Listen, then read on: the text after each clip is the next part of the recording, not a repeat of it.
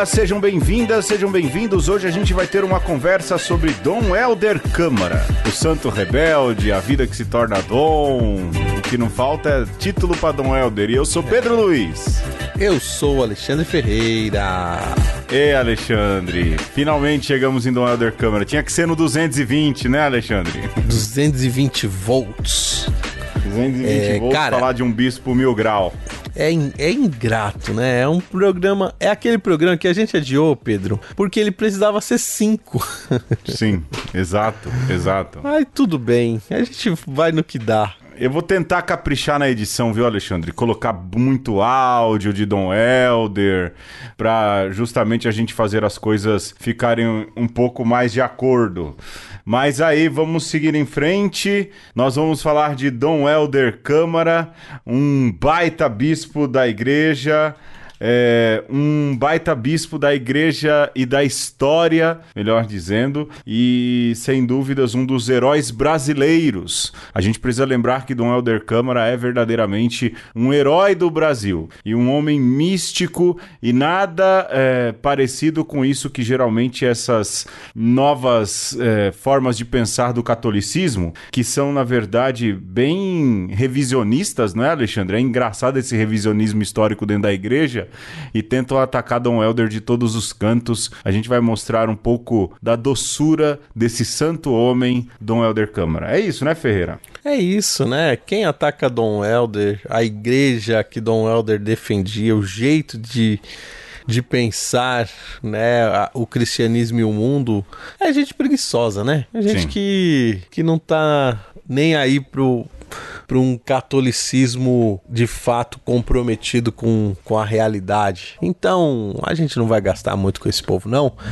Vamos falar de Dom Elder, vamos falar de muita poesia e vamos falar de vida. Exatamente. Olha, se você quer de saída se aprofundar muito mais do que essa conversa que a gente vai ter, vai ter um link aí para você ir atrás do documentário O Santo Rebelde que é, na minha opinião, o melhor documentário produzido é, a respeito de Dom Helder. Tá disponível no YouTube gratuitamente no Vasco, né? E também Sim. há um livro do Hornaert, recentemente lançado, Hornaert que conheceu Dom Helder e viveu um, um bom tempo com Dom Helder, escreveu Quando a Vida se Torna Dom, e não é porque é pela casa editorial não, mas publicado pela Paulus Editora, vale a pena, é um livro muito bom. Mas agora a gente tem jogo jogo. Se você chegou aqui a primeira vez, é esse caos mesmo, é essa bagunça. A gente ganhou o prêmio da CNBB e não faz a menor ideia como é que isso aconteceu. E a gente tem um jogo, isso é fato, não é, Alexandre? Vamos lá, o é jogo um é teu, né? jogo... né? É um joguinho só pra gente iniciar o papo aqui, deixar o cérebro atento. E aí, Pedro, eu te convido a fazer um teste do Playbus. Já joguei o link aí pra tu. Ah, que. Playbus. Playbus, que é pra ver se você conhece as comidas nordestinas. Por quê? Ah. Porque a gente pode ter esse orgulho, né, Pedro, de falar que a gente tem um pezinho no Nordeste terra que nos deu Dom Helder. Então. Olha, eu fico feliz assim. Eu tenho uma questão com Dom Helder que me deixa. É Dom Helder e Luiz Gonzaga, viu, Alexandre? Porque é um, hum. são cearenses que agiram depois no Pernambuco, né? E, uhum. e, e, tenho esse carinho, então, pela figura de Dom Helder por essa dupla nacionalidade Cidadania. E Luiz Gonzaga também, né? Que fala que é um Sim. pé no Pernambuco, outro no Ceará. Eu tenho mãe e pai pernambucano, um pai na cearense e uma mãe pernambucana. Para mim Olha. isso é motivo aí de, de orgulho, de um sadio orgulho. Aí, o Alexandre Muito mandou bem. aqui o teste. Você conhece as comidas nordestinas? Faça o teste. Vamos lá, Alexandre. Começo eu ou começa você? Faça o teste. Pode começar com você. Tá, vamos lá. Qual é o nome desse doce? Tem aqui um embrulho num. Caramba, rapaz. Pão Parece doce um de rapadora, plástico. alfenim ou rosca marrom? Uh, isso tá com cara. Uh, nesse plástico aí, tá com a cara de alfininho, hein? Eu acho que é pão doce de rapadura. A alfinim que eu conheço geralmente tá, é quadradinho, hein? Não, mas tem alfinim bem emboloradinho Bagunçado. também, assim, tem. Eu vou no é. alfinim. Certo. Eu acertei, Aí. Alexandre. Um, 1 a 0 pra Pedro Luiz. Olha aí, olha aí. Pergunta. Ah, rapaz, agora que é. Ô, rapaz, que saudade de comer bolo de rolo. A pergunta é sobre bolo de rolo. Qual é o Qual é o recheio? recheio tradicional do bolo de rolo? E aí, Pedro? Melaço, Melaço. Doce, doce de leite, goiabas.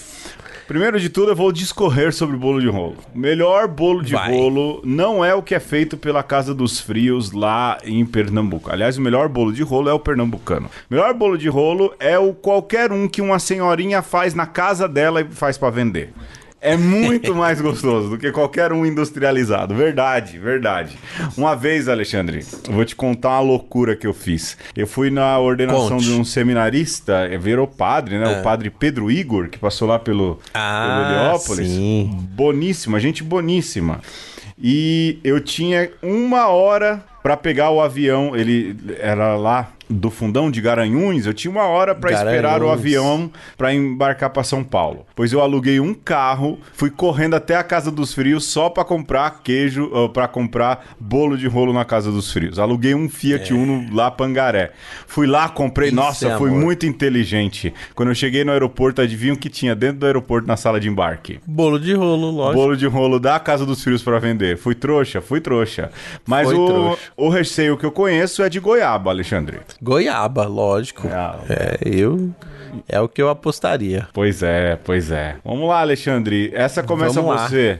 O cuscuz é Terceira, originário de qual lugar? Norte da África, Ó. Portugal ou sul da Ásia? Tem uma pegadinha aí, né? Porque o cuscuz é feito de milho. O milho veio das Américas. Então é impossível que o cuscuz seja de dessas três localidades aqui: norte da África, Portugal ou sul da Ásia. O cuscuz deve ter vindo do, da Guatemala.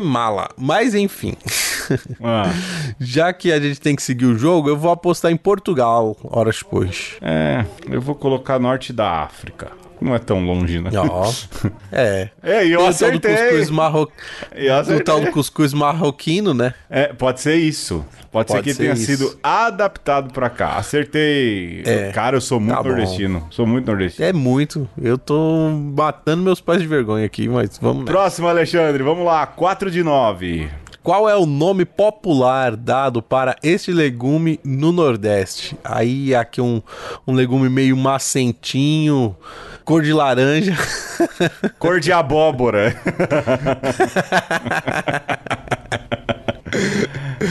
Jerimum, macaxeira, moranga.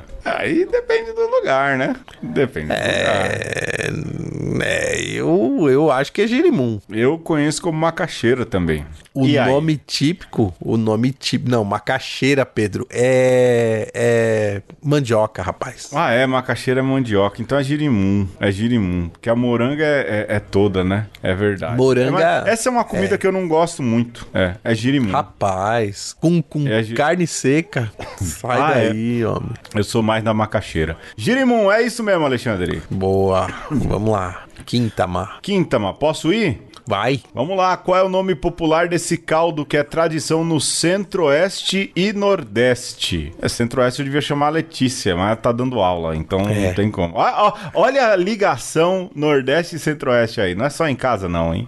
Bom, é um Tá caldinho aqui, tudo, né? Caldo de sogra, Uhum. caldo de mulher parida ou caldo de menino doente? Eu vou Caldo pôr de, de sogra. menino. Menino, menino, menino. Eu vou colocar de mulher parida. Eu vou pôr de sogra. Deve ser, pode ser. Errei. Mulher é uma, parida. É uma, é uma coisa errada colocar a mulher parida ou a, so- a sogra dentro do caldo, né? Mas vai ver que é herança indígena. Pode ser, pode ser. Rapaz. Não é feito para, né? Não é feito da pessoa. Vamos lá. É, é, que nem sopa de neném, né? Qual parte do neném Sopa que você pôs? né? Que horror. O que, que tem na sopa do neném ou de neném, né? Esse doce é. Aí é uma, uma cumbuquinha aqui e tal. Esse doce é feito com qual fruta? Açaí, uva, caju. Rapaz, isso é é doce de caju, o melhor doce que tem. Doce de caju, meio escurinho, mas assim, dá pra ver a- a- os pedaços do caju aqui. Uma delícia. Eu, rapaz. eu gosto mais do doce de jaca. Ah, eu Mas- mas... de caju. Meu pai, meu pai tá no Ceará, nessa época em que a gente tá gravando aqui o programa, meu pai tá no Ceará e já tá lá com dois Ah. potes de, de doce de caju. pra, Só pro Pedro Luiz. pra subir a diabetes. Vamos lá. Pergunta 7, Sete. Alexandre. Qual é o nome popular dessa comida na região do Nordeste? Canjica salgada com bacon, canjica salgada com linguiça, canjica salgada com carne de sol. Então tem o milhozinho ali, né, boiando, Canjicado, né? uns pedaços de carne aqui. É, qual que é o nome? Eu acho que é com linguiça.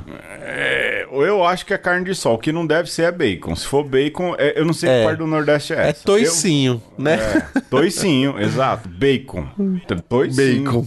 Horas, erra- pois. Tá errado pelo. Eu vou na carne de sol. Vai, eu fui Apesar no- de que, vou te falar, canjica com carne de sol não combina, né? Eu não gosto, eu prefiro a doce. Aí o lado rapaz. paulista Mu- cantou mu- alto. Mucunzá, né? Mucunzá. É. Tá, eu vou carne de Vamos sol. lá. Errei, é, você acertou, Alexandre. Linguiça. Eu não tô contando, mas tá Abraço empatado. para um sergipano também que, Ah, é. que ajudava a gente a comer bastante linguiça Linguiça. nos tempos de seminário. Nossa, meu Deus do céu. Como a gente comia aquela linguiça, hein, Alexandre? A gente tava virando uns porquinhos, bicho.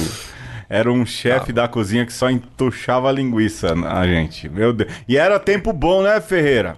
Era, Era tempo, tempo bom. Era tempo bom, tinha, dava pra comprar outras coisas, né? Mas atochava a É. linguiça. Puro salitre. Foi lá que eu engordei Vamos lá. 30 quilos.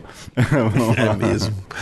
Vamos lá. Qual cantor fez uma música com o nome desta bebida? Cajuína, Cajuína. Calypso, Maria Bethânia ou Caetano Veloso? Antes eu quero dizer que aqui no Diga. teste está a foto original da cajuína. Cajuína é isso aqui. Refrigerante de caju São Geraldo é refrigerante de caju São Geraldo.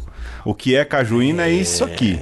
O Alexandre já bebeu cajuína já, né? Já, bebi, claro. Já, já, Evidente, por favor, não me insulte. Sim, sim. Eu vou. É, Ca- é Caetano. Caetano fez a música Cajuína. Boa Caetano. música, por sinal. É, eu gosto da versão do Renato Russo emendada com que país é esse? Tem, é. Opa, Eu não vou pôr no meio que eu vou pôr outra coisa, mas tá aí, vou Não. procurar depois. Boa, Alexandre, esse jogo tá enorme! Nove, bolo de rapadura. Rapadura misturada com cebola serve para curar qual tipo de doença? Todas. Rapaz, todas. Ah, Imagina.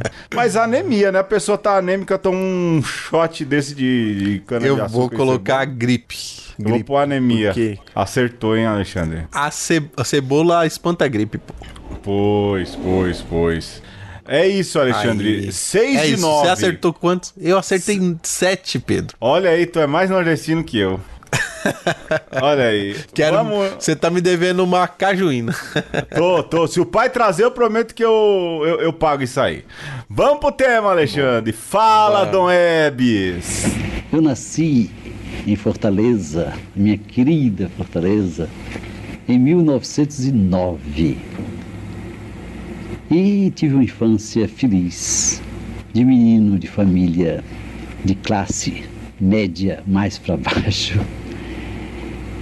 E uma das lembranças é que sempre eu dizia que queria ser padre. Pequeno, pequeno, quero ser padre, quero ser padre. Meu pai, a quem eu sempre considerei um homem de bem, um homem honesto, no meu tempo de infância, ele não era propriamente um católico praticante, salvo em relação ao mês de maio. Do dia 1 ao dia 31, ele reunia a família, ele rezava o texto com a família, cantava lá daí de Nossa Senhora, cantava velhos benditos que ele tinha aprendido não sei com quem, e, e era assim a sua homenagem à Mãe de Deus e Nossa Mãe. Um belo dia ele me chama e diz: Meu filho, você, desde que eu me lembro, diz sempre que quer ser padre. Está ficando, está crescendo e continua a dizer que quer ser padre. Você sabe o que é ser padre, meu filho? E aquele homem, que embora sendo um homem de bem, não era um praticante, me apresentou um retrato de padre, uma figura de padre que eu achei maravilhosa. Ele disse: olha, guarde para toda a sua vida. padre e egoísmo não podem andar juntos. É uma aberração padre egoísta. Porque o padre não existe no vácuo. Só existe padre para a glória de Deus servindo aos homens. E ele continuou por aí afora. Quando ele terminou, ele disse: Mas meu pai, é exatamente um padre assim que eu queria, com a graça de Deus, ser, realizar. Diz: Deus te abençoe, meu filho. Ele era pobre, ele era, naquele tempo, um guarda-livros, hoje nós diríamos, eu creio, um comerciário, e só podia pagar meia pensão no seminário. A outra parte era paga pelas vocações sacerdotais.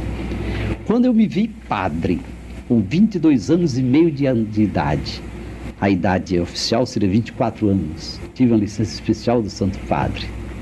Embora eu estivesse na minha querida pequenina fortaleza, eu disse: olha, se você quer ser padre, como seu pai lhe disse, se você quer realmente deixar-se devorar pelo povo, quer trabalhar pela sua gente, para a glória de Deus, você precisa reabastecer-se. Do contrário, daqui a pouco você está raspando o fundo do tacho. E desde então, eu aproveito uma facilidade que Deus me dá.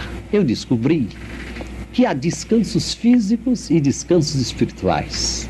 Por exemplo, a gente comete uma injustiça milenar com o nosso espírito, porque de noite a gente mete o corpo na cama e a alma que se arrume, o espírito que se arrume. Ora, há descansos espirituais. Para mim, a natureza, se eu me vir à beira do mar, no meio de árvores, é, contemplando montanhas, a natureza me, me repousa.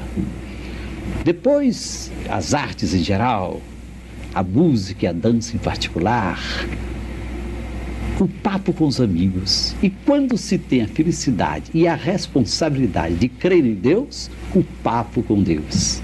Deus é muito mais humano que os homens. Eu ando assim de meio sapato, não é por causa de Deus, não. Diante de Deus eu ando descalço. Eu não tenho coragem de cantar diante de vocês. diante de Deus eu canto.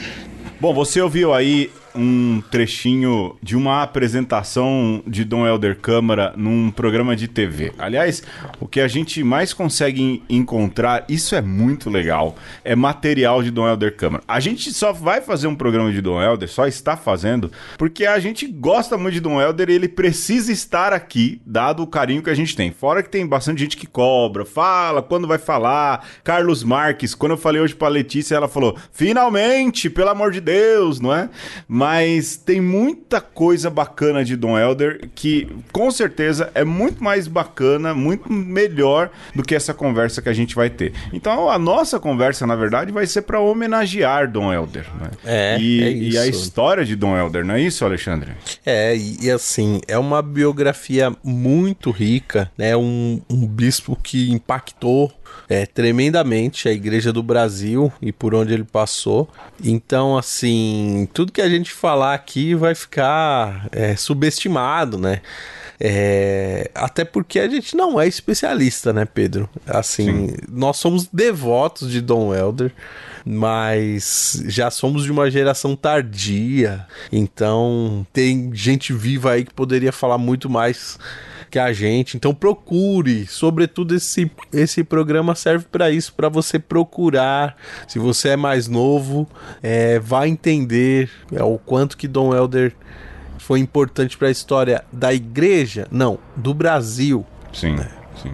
Então, e... É um grande brasileiro. Sim, e, e, tem também ali o seu dedo na história mundial, de um jeito ou de outro, porque ele cruza com pelo menos com dois papas uh, muito proeminentes, que é Paulo VI e São João Paulo II, São Paulo VI e São João Paulo II, e os encontros de Dom Helder com esses dois revelam muito das eclesiologias dessa época, é, da Sim. época desses papas colocadas por esses papas. Mas Alexandre, não dá para falar de Dom Helder Câmara sem falar de quem Dom Helder é devedor. Aliás, isso o Alexandre é, me lembrava hoje, né? Não dá para falar de Dom Helder sem falar de outros dois nomes que vieram antes de Dom Helder. E não são bispos, são padres.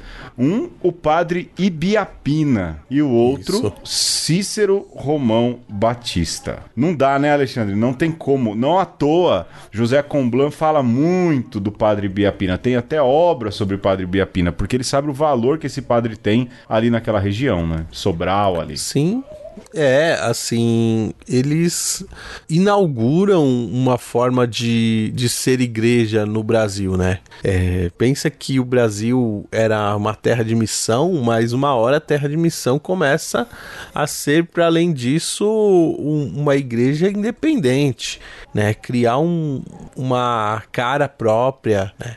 E a igreja criando um jeito próprio de ser, isso também vai interferindo no, no próprio jeito de ser do povo. Né?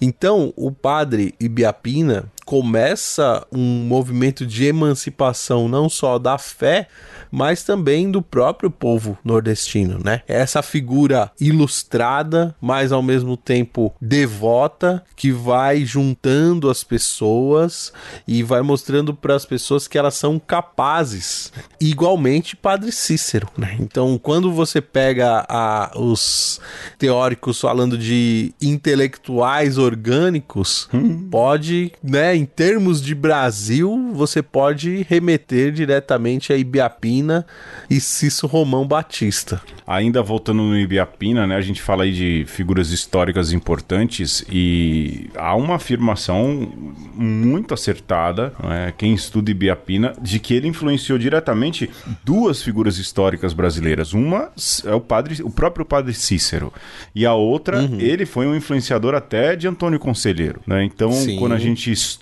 essas figuras do Nordeste brasileiro que tiveram ali uma, uma uma, uma história muito ligada ali à fé, mas também à governança do povo, o poder pastoral sendo bem exercido, né, Alexandre? Não como a avó mas da é... família Madrigal, a gente repara que é, o, o, ponto fundamental, ou o ponto que, que inicia, lógico, esse ponto é Jesus Cristo, né?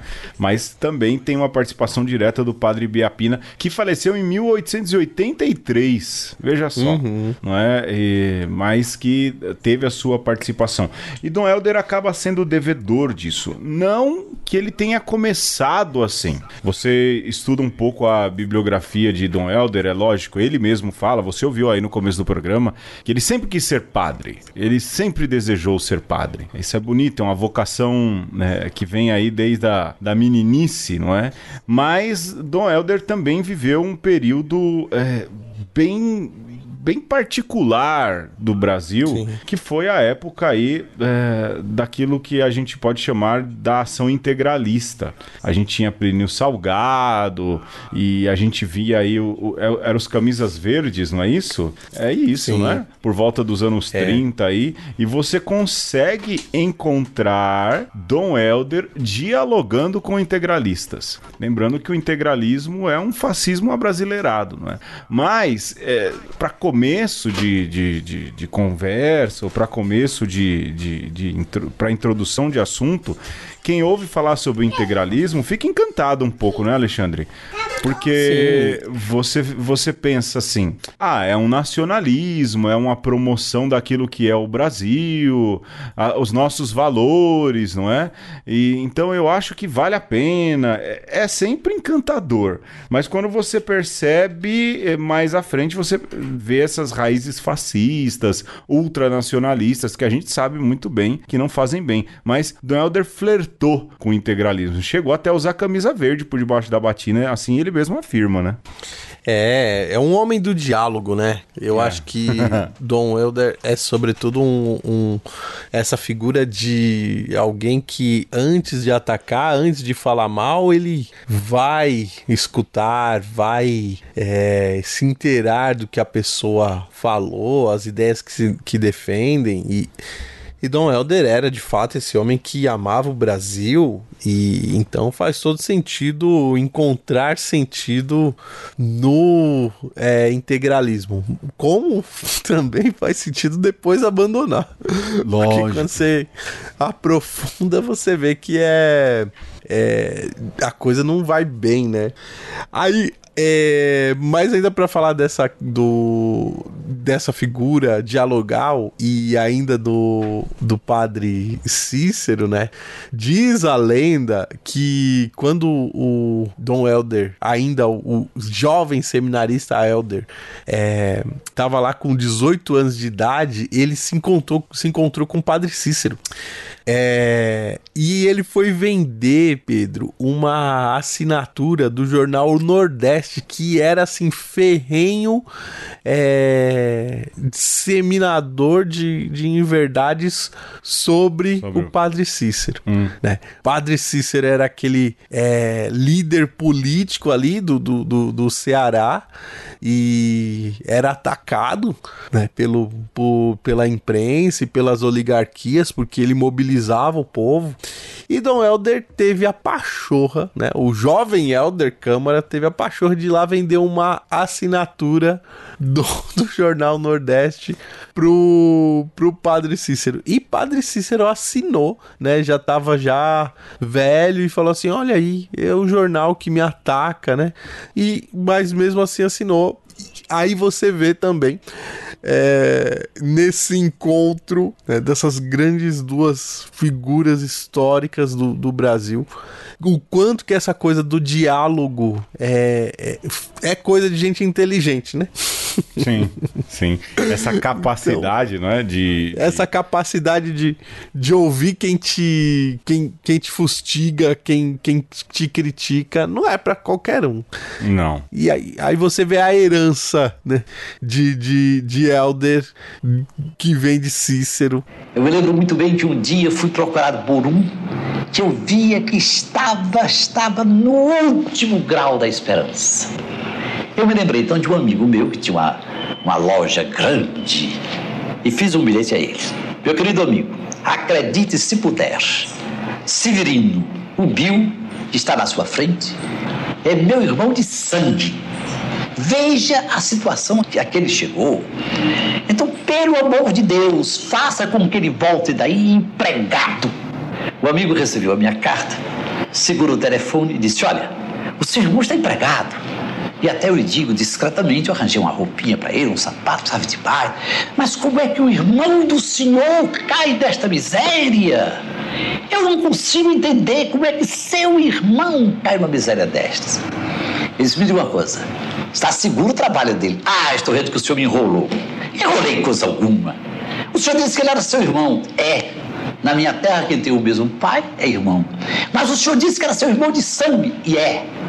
O mesmo sangue que Cristo derramou por mim, derramou por ele. Nós somos irmãos no sangue que Cristo derramou por nós. E milhões de brasileiros estão aí sem um palmo de terra, onde morar nas cidades, onde trabalhar no interior. Andando à frente, Dom Helder foi ordenado bispo com 43 anos de idade, Alexandre. Veja só. Ah, pudera. É, lógico, depois ele foi ordenado sacerdote, foi pro Rio de Janeiro, né, como, como bispo. O, o grosso da história de Dom Helder está, de fato, ali é, no episcopado e foi ordenado com 43 anos é, de idade. E o que é mais bacana, não é, é que Dom Helder foi responsável por organizar ali o Congresso Eucarístico, que aconteceu no Rio de Janeiro, e ali descobriram a grande capacidade que Dom Helder tinha de articular as coisas. É? Então. E, sobretudo, viveu nessa época já o começo aí também da chamada ação católica. É um período muito interessante que Dom Helder. É um período muito frutuoso e Dom Helder soube surfar nessa época também, assim, com, com muita maestria, né? É, e esse período de Dom Helder, é, ainda padre no Rio de Janeiro, ele é muito emblemático da sua genialidade, porque ele é, já chega lá é, com, com uma certa notoriedade, vai trabalhar inclusive junto ao Ministério da Educação da época lá, né? Secretaria de Educação. E vale lembrar que nesse tempo o Rio de Janeiro ainda é a capital do país.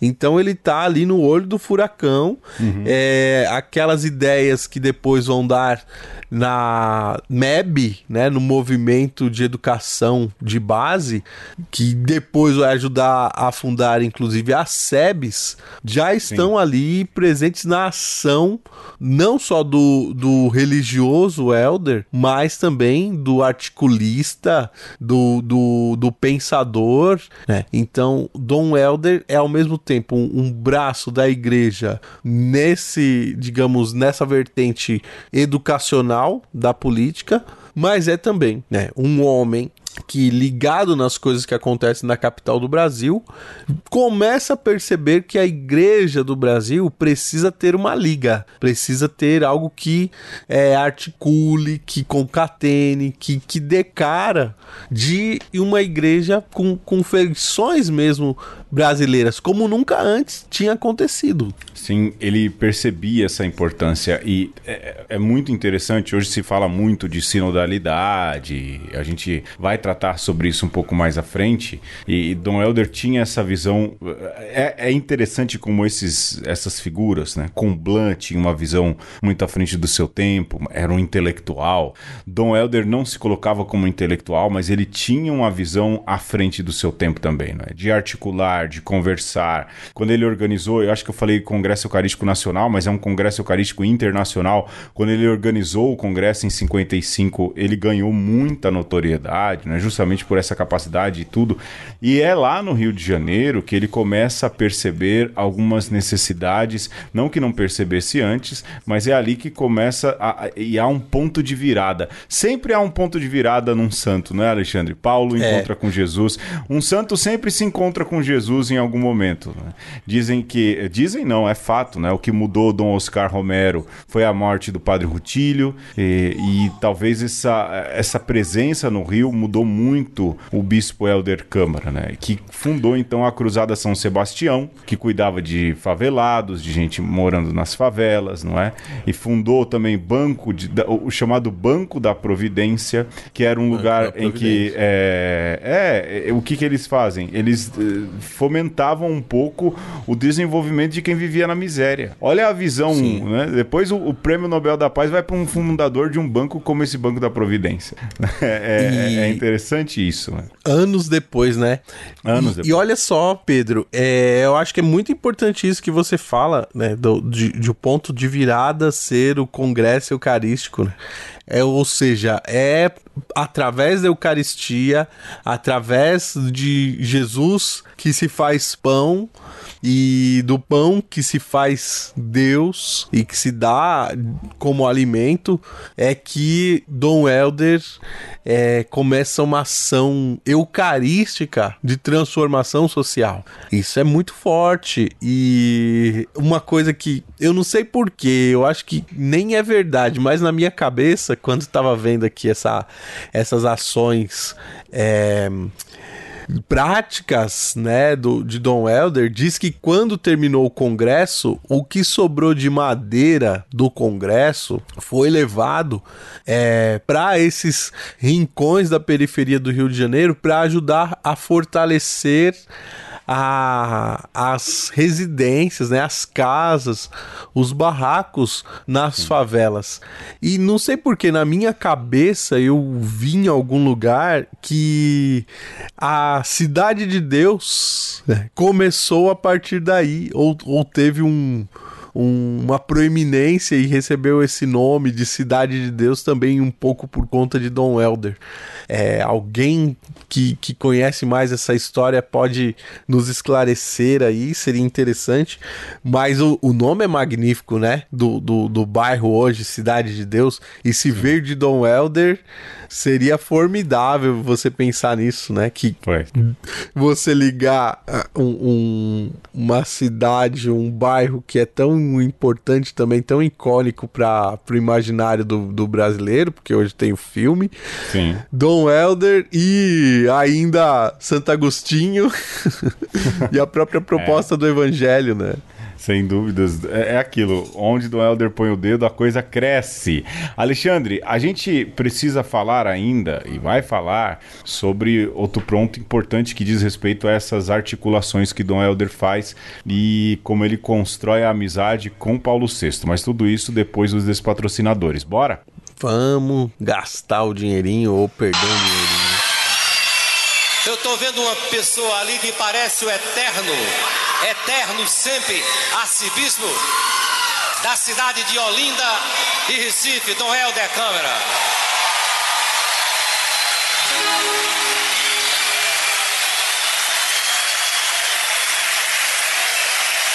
Um belo dia eu estava em Olinda. E na cidade de Olinda, ali no cantinho da Sé, ouvindo palavra de Dom Helder na igreja da Sé e compus essa canção que talvez vocês não conheçam, dedicada a ele e que eu queria que vocês cantassem comigo, tá, tá legal? Eu vinha descendo a ladeira, descendo a ladeira, eu vi no sussurro do vento que a vida se dá por inteiro. Ao homem que é só sentimento, descendo a ladeira, descendo a ladeira da igreja da Sé, da igreja da Sé, ateu comovido, ateu comovido, em busca de fé. Fé em Deus, fé na terra, nos astros, nos riachos, nas matas, no ar. No trabalho, fé nos sindicatos, fé nos búzios, nas conchas do mar.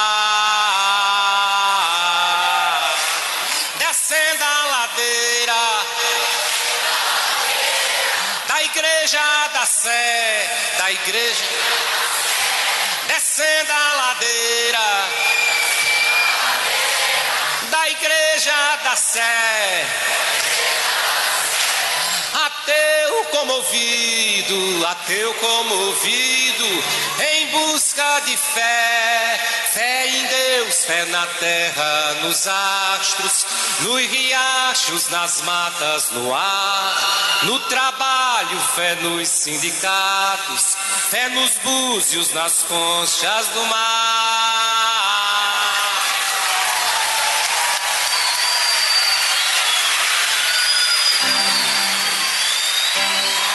Faça a festa, minha gente, que a festa é sua. Vamos lá.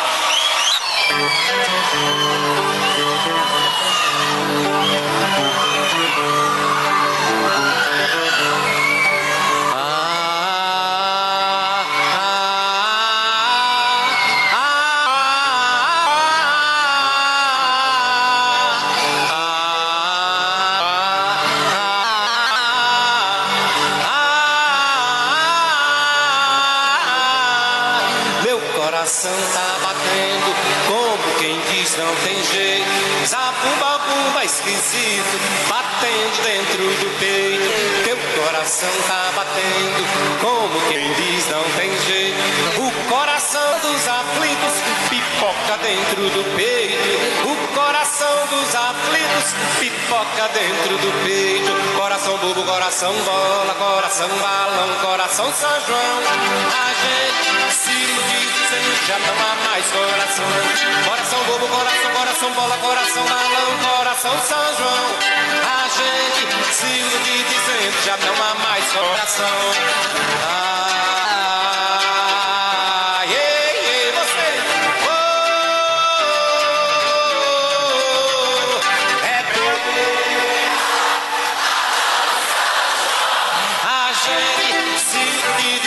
já não há mais coração.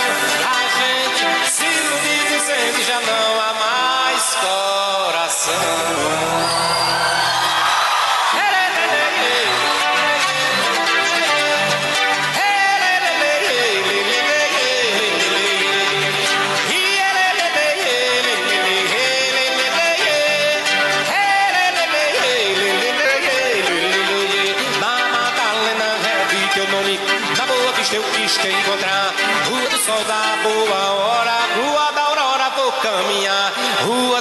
Matriz, saudade da solidade de quem passou. Rua bem fica boa viagem, na piedade, tantado pelas ruas que andei. Procurei, procurei, procurei, te encontrar pelas ruas que andei. Procurei, procurei, procurei, te encontrar.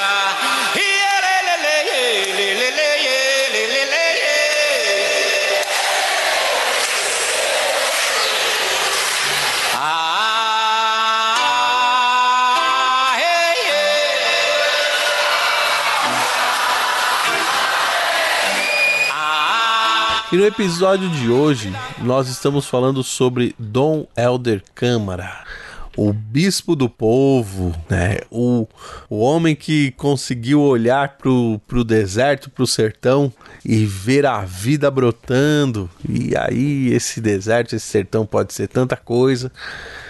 E a gente já falou bastante aí do, do, do tempo de Dom Helder, é, ainda nem tão bispo assim. Acho que agora a gente pode falar desse, dessa caminhada episcopal, né, Pedro? E até onde ela vai. Alexandre, você falando aí de Bispo do Povo, né? E pra mim o melhor vídeo de carnaval que existe é Dom Helder paramentado no meio de um bloco de carnaval. As pessoas cantando uma música absurda, né? É uma música de um teor bem doido e ele se emocionando de ver ali a alegria do povo. Você já viu esse vídeo já? Já, já vi. É uma das coisas mais bonitas, quer dizer, é- é- ele tá tendo um êxtase, literalmente, ele já mais velhinho e tudo. E mostra, esse é Dom Helder Câmara. Levava Deus onde hoje alguns não têm coragem de levar, porque julgam Sim. que o lugar é muito impuro.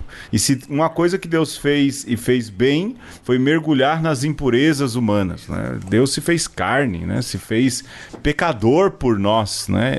Viveu tudo como homem, ele não pecou, mas vestiu todos os nossos pecados. É, é- é emocionante de ver esse, esse vídeo de Dom Helder. Eu sempre no carnaval aparece esse vídeo, eu partilho porque eu acho que vale a pena.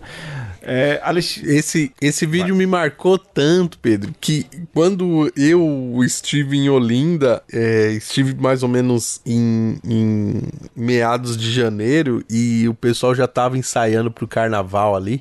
E pra mim eu não conseguia dissociar é, a- a- os ensaios de carnaval ali, o pessoal tocando, né? Aquele frevo maroto com a figura de Dom Helder. Então, a- pra mim, Olinda tem esse quê de, de lugar sagrado e até mesmo as marchinhas tem esse quê de, de sacralidade, sabe? E, cara, eu vou falar pra você, pra mim foi uma emoção tão grande colocar os pés na catedral de, de Olinda, né, onde estão ali os restos mortais de, de Dom Helder, quanto foi pisar em Assis e ver o, o, o- lugar onde está o, o sepulcro de São Francisco é, de Assis. Pra mim são dois lugares onde a tessitura da realidade fica fininha, sabe? Você sabe que eu não fui ainda à Igreja das Fronteiras, né? não, não, não tive essa oportunidade. Minha irmã foi, mandou foto quando foi tudo, mas eu, eu não, não fui ainda e quero sentir isso, porque em Assis eu sei, eu sei que eu senti, de fato, você sente.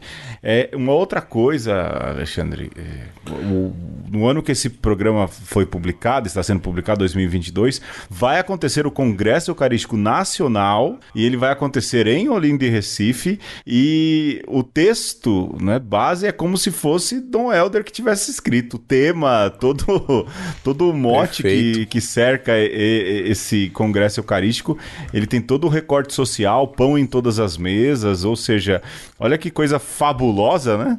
É, e o quanto Dom Helder ainda deixa de maneira muito forte na, na, na Arquidiocese de Olinda e Recife o seu legado. E legado é o que não falta na história de Dom Helder, né? Primeiro de tudo, a gente não tinha ainda muito no mundo as chamadas conferências nacionais, não é? Não tinha. é, Não tinha. É a não tinha. primeira, é a pensada por, por Elder, que inclusive ele começou a pensar ainda padre. Sim, exatamente. E, e olha que interessante, né, Alexandre? Lá por volta dos anos 50, ele entra em contato com o subsecretário do Estado do Vaticano, né? É como se fosse aí o terceiro 03 em comando. Adivinha o nome? Giovanni Battista Montini. Você quer saber quem é? Procura o Montini. nosso programa sobre Paulo VI. É, era ainda o cardeal, na verdade era o Monsenhor, não é? Giovanni Battista Montini, que diz a ele: Olha, eu acho que vale a pena, né? E em 52, sob a aprovação do, do, do Vaticano, Dom Helder ajuda a fundar Pio a XII, Conferência né? Nacional. Pio XII, consegue passar por Pio XII, que eu, bom, Pio XII, Dom a gente Pio, Pio XII banca essa Banca. ideia. Olha só. Assim, eu vou dizer pra você, eu tenho, né, não com a figura do Papa, né, mas eu já tive mais dificuldades com o Pio XII, mas eu acho que o Pio XII ele conseguiu entender o tempo e tentou fazer a transição como, como lhe cabia, né? É. A concessão da, da, da CNBB é um exemplo disso. Eu acho que ele já era um cara inteligente. Não é? E não era como aqueles Pesa a favor, né. Pedro? É, pesa a favor, pesa, pesa muito a favor, muita coisa pesa a favor. Não é que eu tô fazendo o meu revisionismo, mas o Alexandre sabe o quanto eu já fui mais ferrenho com o Pio XII. O Alexandre sabe disso, né? É, e você você fala, cara, não, até que, né, até que foi aí, foi bem, foi bem, foi bem aí também, não é? E não há dúvidas de que Dom Helder acaba é, investindo mais. Como ele vê que a coisa é, tem. Como é que fala? Tem espaço, não é? Ele acaba também ajudando aí naquilo que é a fundação e a organização da Conferência Geral do Episcopado Latino-Americano, o CELAM. Sim, Lógico que a exato. primeira, a primeira conferência, em 55, ela, é, ela tem todo um, um traço diferente, é muito mais é, por conta do medo, da, do domínio protestante, não é? Mas a partir da segunda, com o dedo de Dom Helder e do Larraín, aí é o Celan que a Poxa. gente conhece, né, Alexandre? Poxa, mas a, a primeira é muito expressivo ter sido no Rio de Janeiro e é o pontapé inicial, né? Tem Sim. que começar por alguma por algum lugar, tem que acontecer de alguma maneira. Então, assim, é, todo, todos os méritos para para conferência de, do Rio de Janeiro, né? Que paire as surpresas, a- as, as incertezas, né? É, mas, poxa vida, é inclusive anterior à própria, ao próprio Vaticano II, então é, tá bom demais, né? A gente tem aí a Conferência Episcopal dos Bispos do Brasil, a gente tem a Conferência Latino-Americana, tendo esse cara, né? Eu posso dizer também esse santo, né? No, no- no meu Santo. coração é santo Eu rezo por Dom. Dando, dando aí essa cara de igreja de comunhão, Sim. começando no Brasil, na América Latina e que vai ressoar diretamente no Vaticano II e consequentemente, consequentemente na igreja do mundo inteiro. É curioso, né, Alexandre, que, eh, por exemplo, a gente tinha uma igreja pós-conciliar que tinha uma série de resoluções, de questões a serem resolvidas, e, e a quem delegar essas resoluções, essas mudanças, tradução de missal, tradução de livros litúrgicos, de lecionários, essas coisas, não é? E a solução já tinha sido colocada por Dom Helder, porque depois se confia às conferências episcopais eh, toda essa validação, não é? O, o missal, o Sim. missal traduzido, os lecionários, as traduções aí das Sagradas Escrituras, ou seja, Dom Helder conseguiu antecipadamente resolver uma série de questões que fariam depois o próprio Concílio Vaticano II funcionar. É, a gente é, tem que ter essa visão mais macro. Lógico, hoje com Francisco, é importante não é? a gente lembrar que Francisco é, vai mais além. Francisco é mais ousado.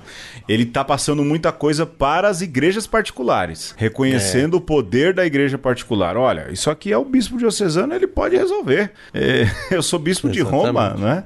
E o bispo diocesano pode resolver, mas também não deixa de dar aí a sua, a- a- o seu valor às igrejas, é, às conferências. Não à toa é do CELAM, fundado por Dom Helder, Que sai o redator do documento de Aparecida, Giorgio Mário Bergoglio, que depois se torna o Papa Francisco. É, veja, pessoal, essas histórias elas se cruzam, elas se cruzam. É, uma coisa, se Dom Helder é devedor de Ibiapina e de Cícero, né, a gente tem que entender que Francisco é devedor de Dom Helder, de Larraín também, Opa, né? Mas há um débito aí, né? Há um débito e um débito grande aí por parte deles. E a igreja no mundo, e aí eu vou largar a bola para você que eu tô falando já faz meia hora, a igreja no mundo, sobretudo no Concílio Vaticano II, ela é devedora de Dom Helder. Dom Helder foi o maior articulador do Concílio Vaticano II que se pode imaginar. Tem as cartas noturnas, não é? E Dom Helder, é, ele articulava muito as coisas nos bastidores do concílio. Muito do que existe no concílio foi graças ao trabalho de Dom Helder Câmara, né? Aí é que tá, né, Pedro? Porque você tem um jeito de fazer a coisa que é muito hierárquico, é muito, a gente pode dizer, burocrático, é muito de cima para baixo, que já estava acontecendo na Cúria Romana, né? Então, se fosse para ser desse jeito, autocrático até, não precisava bem de um concílio, né? Podia a Cúria Romana estar tá fazendo as coisas como sempre fez, é impositiva. Só que ao convocar um concílio, é, a igreja ela começa a fazer as coisas de um jeito novo naquele tempo. E quem é que tinha um, uma visão? Quem é que, que propôs um jeito mais é, partindo da base para que acontecesse esse concílio novo, né, de um jeito novo de fazer as coisas. Dom Helder, mas também os outros bispos da América Latina, porque era quem precisava de um jeito diferente, né,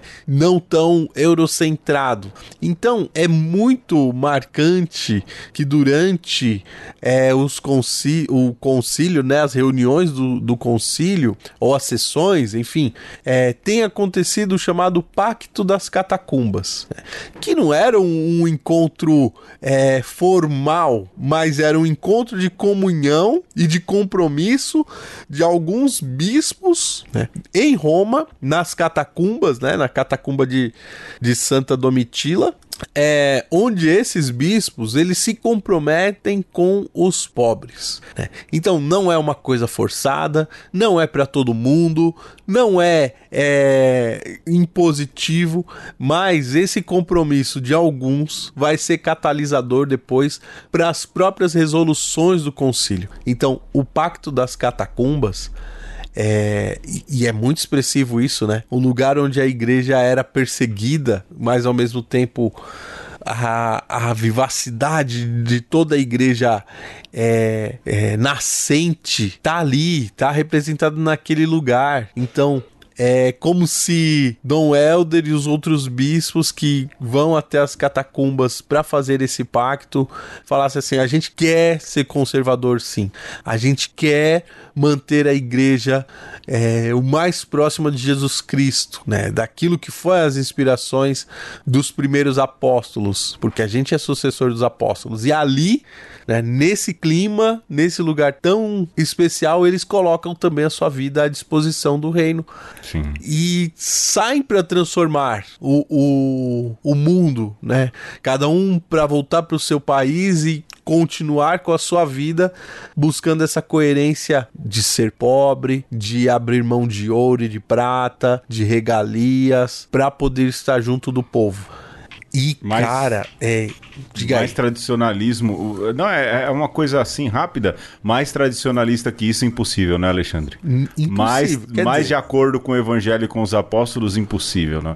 E é triste é. como hoje. A gente já falou isso muitas vezes, mas o Alexandre falou essa palavra, me acendeu aqui. Como hoje é, os tradicionalistas, na verdade, os tradicionalistas católicos é, ficaram parados num período, né? E deixam toda a tradição tradição com T maiúsculo para trás. Tradição de verdade. Dom Helder é, é, um tradicionalista, né, Alexandre? E é mesmo, né? Sim. Até porque, assim, Sim. vão queixar. Vivia com aquela batininha dele, surradinha também, né? É um quê de Sim. tradicionalista também, né? É. E, e aí, é isso, né? É o cara, é...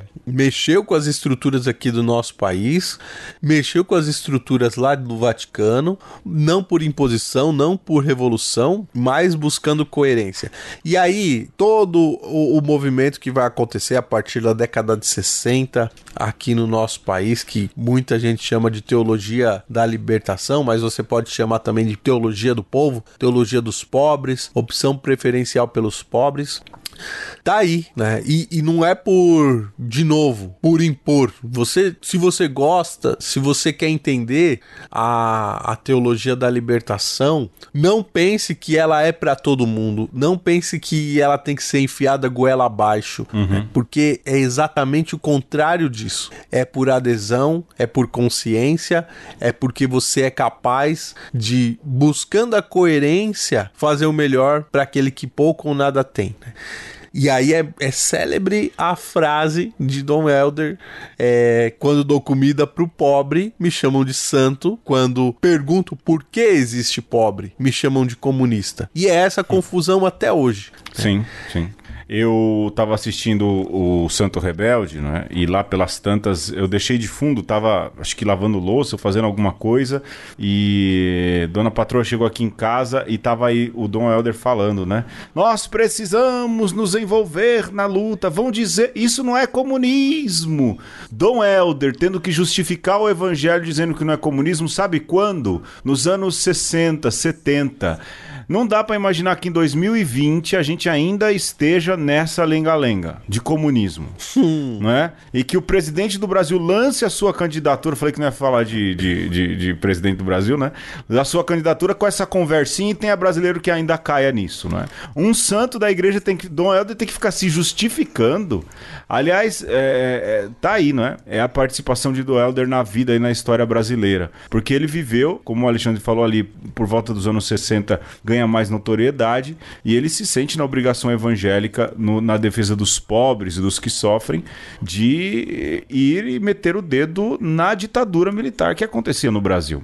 Só que Dom Helder é uma figura muito proeminente. Você não tem como calar Dom Helder. Dom Helder é uma figura que não tinha como calar. Porque se a, a, ditadura resolvesse calar Dom Helder, como é que ela fala? Como é que ela faria? Ela teria que prestar contas para o mundo. Por quê? Porque Dom Helder havia se tornado um cidadão do mundo. Palestras e mais palestras fora do Brasil. Dom Helder foi indicado três vezes ao Prêmio Nobel da Paz. No ano que todo mundo tinha certeza que ele ia ganhar, alguma armação diplomática foi feita e não houve Nobel da, Nobel da Paz naquele ano, não é? Vocês falam assim, ah, o Brasil não tem Nobel da Paz? Tem. Dom Helder ganhou e não foi entregue uhum. por causa da ditadura militar.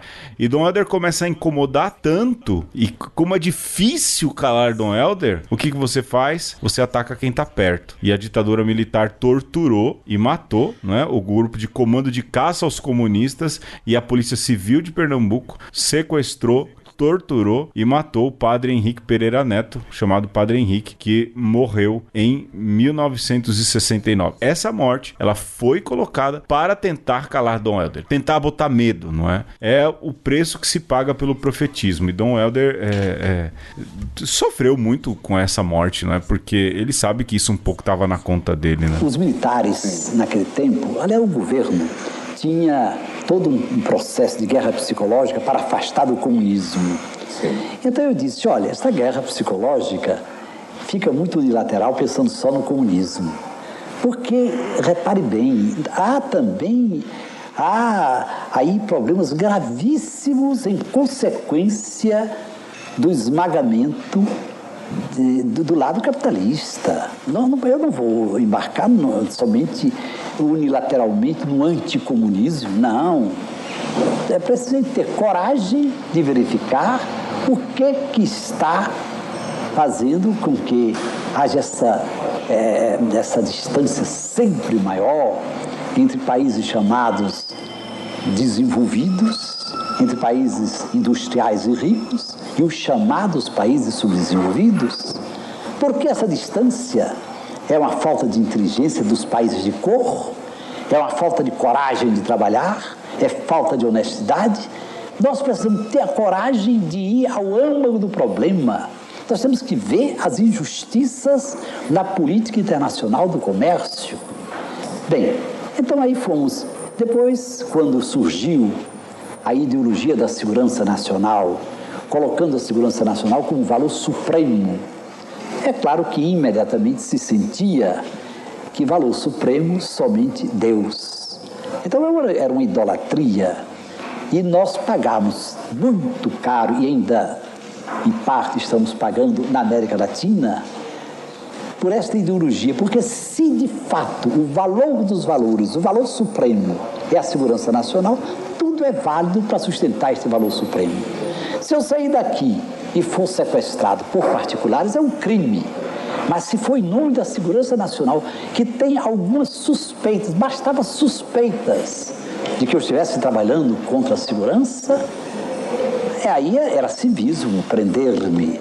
E eu teria, eu teria que falar e aí, quando você pensa nas outras figuras da, daquele tempo, é, veja, Dom Helder chegou a falar com Jango, falou: olha, não confie no, nos militares, Sim. eles estão armando um golpe. E o João Goulart, né, ainda preferiu acreditar no, nos militares e deu no que deu. E aí, uma outra figura que aparece um pouco mais à frente, Cardeal Arnes. Sim. Você pensa nessa, nessa dobradinha, né? Enquanto o, o, Cardeal Arnes, ele é uma voz interna que mobiliza o Brasil, num determinado momento, você pode pensar, mas onde está Dom Helder? Dom Helder está no mundo, como o Pedro bem disse. Então são duas vozes, uma para fora, uma para dentro, e se junta outras tantas, né? Claro. É, outras pessoas ainda da, da mesma. fazendo força de todos os lados. Mas para dizer aqui da, da, daquilo que move nosso, o nosso coração, né, Pedro? É, Dom Helder é essa figura que tem um peso no Brasil, mas sobretudo tem um peso fora. E que ajuda as pessoas fora do Brasil a entender o que se passava nessa ditadura aqui e não foi exilado, não foi é, calado porque não conseguiram. Sim, porque, sim. como o Pedro disse, já era grande demais. E aí vale a pena ver esses discursos de Dom Helder, a vozinha é, de um homem simples, né, falando coisas da vida que você vai perceber parecem muito familiares ao nosso sim. ouvido, mas sempre com um peso muito grande, né, de uma facilidade. Uma mística, né, Alexandre? Uma mística. Uma, né? Uma mística e um, um uma candura oh, né? sim. É, de, de, de, você entender mesmo que, o que ele fala, de você se sentir ali contemplado. É, então é, é algo formidável e, e, há quem diga que ainda vai se estudar muito Dom Helder e com certeza ele vai ser é, para a história do Brasil algo como são os, os pais lá do. Os grandes santos europeus, né? né? Sim. Ou mesmo, pega aí, do... a gente falou de São João da Cruz e a, e a, influência na igreja espanhola, olhar Dom Helder e a influência, e São Helder Câmara, a gente já vai colocando, e a influência que ele é. tem na igreja do Brasil, na igreja da América é, num... Latina e na igreja do século XXI. Num, de certa forma, num Brasil nascente, né? Exato. Sim, porque se você pensar na história da, do, nosso, do nosso país aí, é, Dom Helder aparece mais ou menos 400 anos de, da, da invasão portuguesa e Sim. é isso, né? A gente está construindo a nossa, a nossa história e a gente já está olhando aí para para o que aconteceu também do ponto de vista espiritual e, e buscando essas referências que vão ficar para sempre. E Dom Helder, com certeza, é alguém que, que vai ficar, que conforme o tempo for passando e a gente for amadurecendo, a gente vai poder dizer: olha aqui, aqui é um marco, né? Sim. Essa pessoa aqui foi um luzeiro no meio das trevas, num lugar onde é, era só sertão, ressequidão, brotou um fiozinho de, de esperança e de vida aqui que fez a nossa fé transbordar. Sem dúvidas. E Alexandre, a gente falava aí do, da viagem para o mundo, não é? E boa parte do tempo em que ele viajou era o Papa Paulo VI. E Paulo VI nunca se opôs aí às viagens de Dom Helder, muito pelo contrário, até porque eram amigos de longa data. É, Dom Helder ajudou bastante Dom pa, o Papa Paulo VI na sua no concílio, no pós-concílio, na implementação do concílio que foi o o, o, o Medellín, ouça o programa de Medellín, é isso que estava que querendo dizer. Uhum. Mas, de repente, Paulo VI falece em 78 e João Paulo I assume, falece também, e vem João Paulo II. E aí começa um pouco o silenciar de Dom Helder, né? Porque é, ali no documentário Santo Rebelde uma questão de que João Paulo II, a primeira coisa que faz é chamar Dom Helder e dizer: olha, a função de viajar e falar da fé em nome da igreja, essa função é de Pedro quase que dizendo: olha, agora você fica quieto porque quem vai viajar e falar sou eu. E é. Dom Helder aceita, né? Obsequiosamente. É. E você vê aí Dom Helder obediente, fiel à figura do Papa, mas não dá para assim, passar pano, não é? é? é? Dizer, olha, a gente entende João Paulo II. Tá, a gente entende João Paulo II, mas que mal faria, não é? Dom Helder era uma figura proeminente, fazia uma, uma propaganda da fé gigantesca, não é? E de repente se vê em meio a isso, é, é triste ver essa, é, esse entrave, não é? Ou esse silenciar aí, é? é? Mas é uma vamos, realidade, vamos é falar, fato, né? Vamos falar a verdade? Antes desse acontecido, não tinha papa que viajava assim, não. Né? Não tinha Paulo papa que saía do Vaticano. Né, Alexandre? É, é, mas assim, é aquela coisa, né, Pedro? Também pela oposição você frutifica, né? Também, às vezes, quem tá é, querendo olhar para você e, e, e, de alguma forma te silenciar, também se inspira em você. Sim. então a gente pode dizer que o, o, o Papa missionário São João Paulo II também é frutificado pela. Ação de pelo Dom exemplo, Helder. pela ação de Dom Helder, né? Até isso. é. Vamos dizer que sim, né? Vamos dizer que sim. Mas, Alexandre, eu acho que um pouco para a guisa de conclusão, como se fala por aí, né? é, não, não há como de falar também daquilo que é a ação pastoral de Dom Helder Câmara e talvez aquilo que é a sua criação mais notória, porque diz muito para o nosso tempo, que é o chamado encontro de irmãos. Fala-se hoje de uma igreja sinodal, né? de uma igreja que se coloca a Fratelli tutti. É, que fala de uma caminhada de irmãos, né? que somos somos todos irmãos.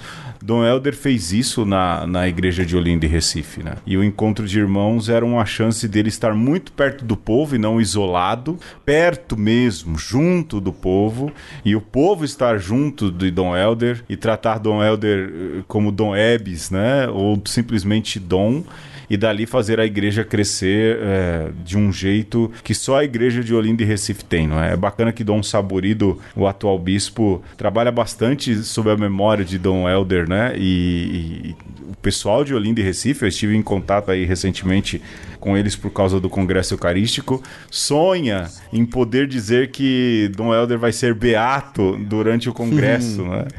E Olha. eu brinquei e falei assim, gente, mas não precisa do reconhecimento do Vaticano agora. A gente já sabe que ele é. Podem celebrar aí, né? Modo de dizer mas é bonito o quanto o atual bispo Dom Saborido é, tem isso no coração e a igreja de Recife tem isso no coração, de ver Dom Helder elevado aos altares. E olha, um homem que influenciou Madre Teresa, Irmã Dulce, né? Um influenciou outro, essa turma toda andou junta. É, é. Eu acho que já demorou para estar tá no altar, né, Alexandre? Eu acho, né?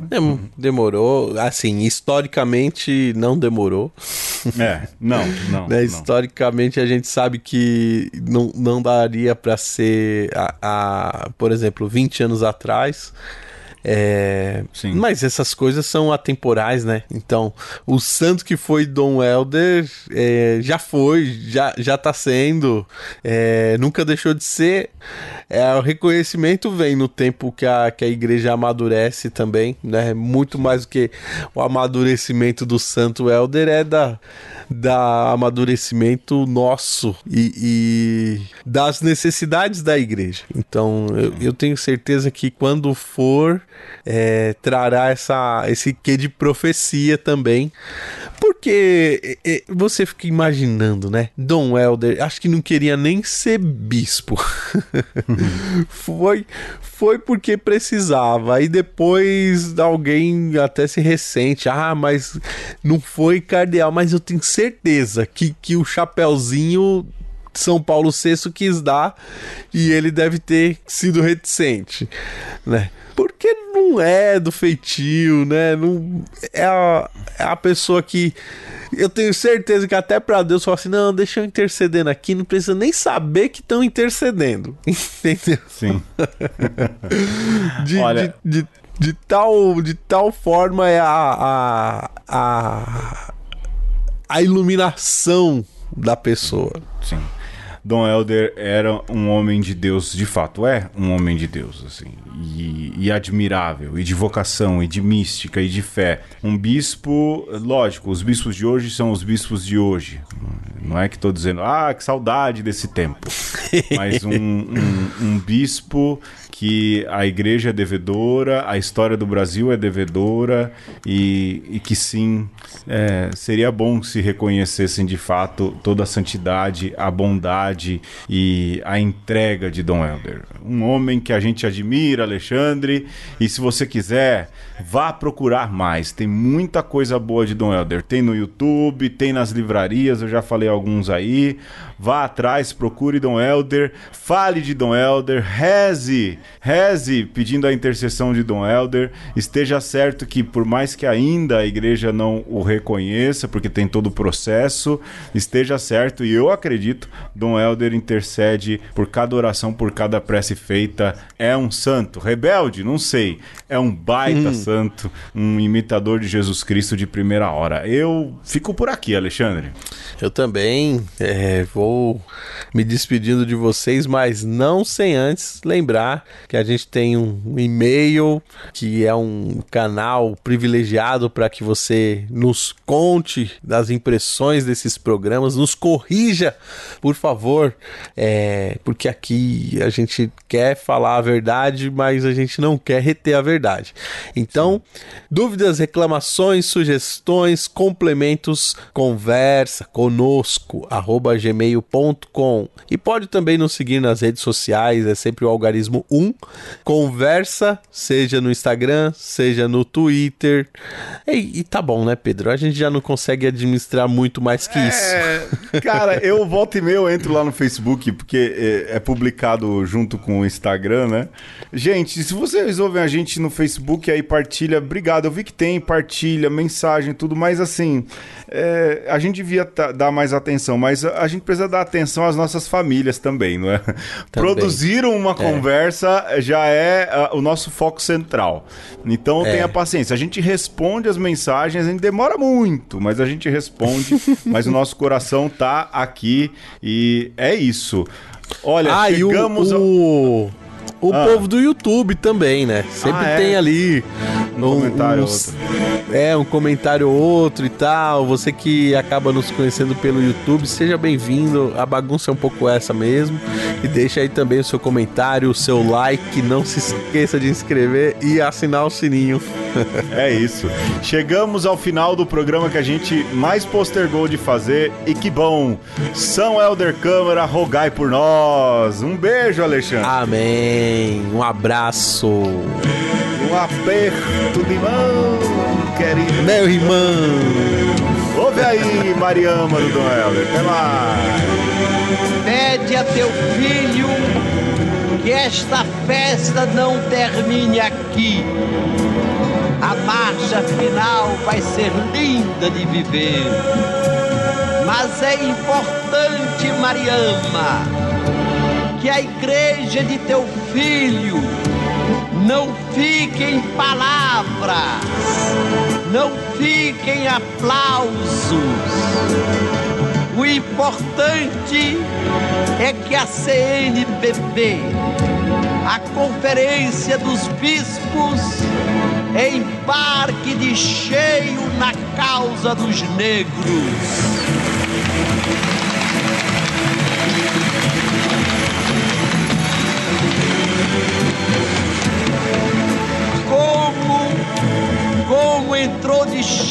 Na pastoral da terra e na pastoral dos índios.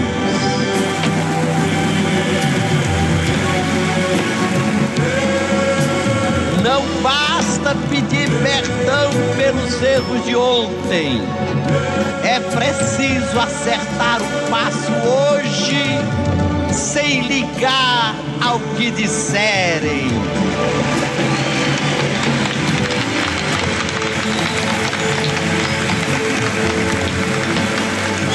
Claro que dirão, Mariama, que é política, que é subversão, que é comunismo.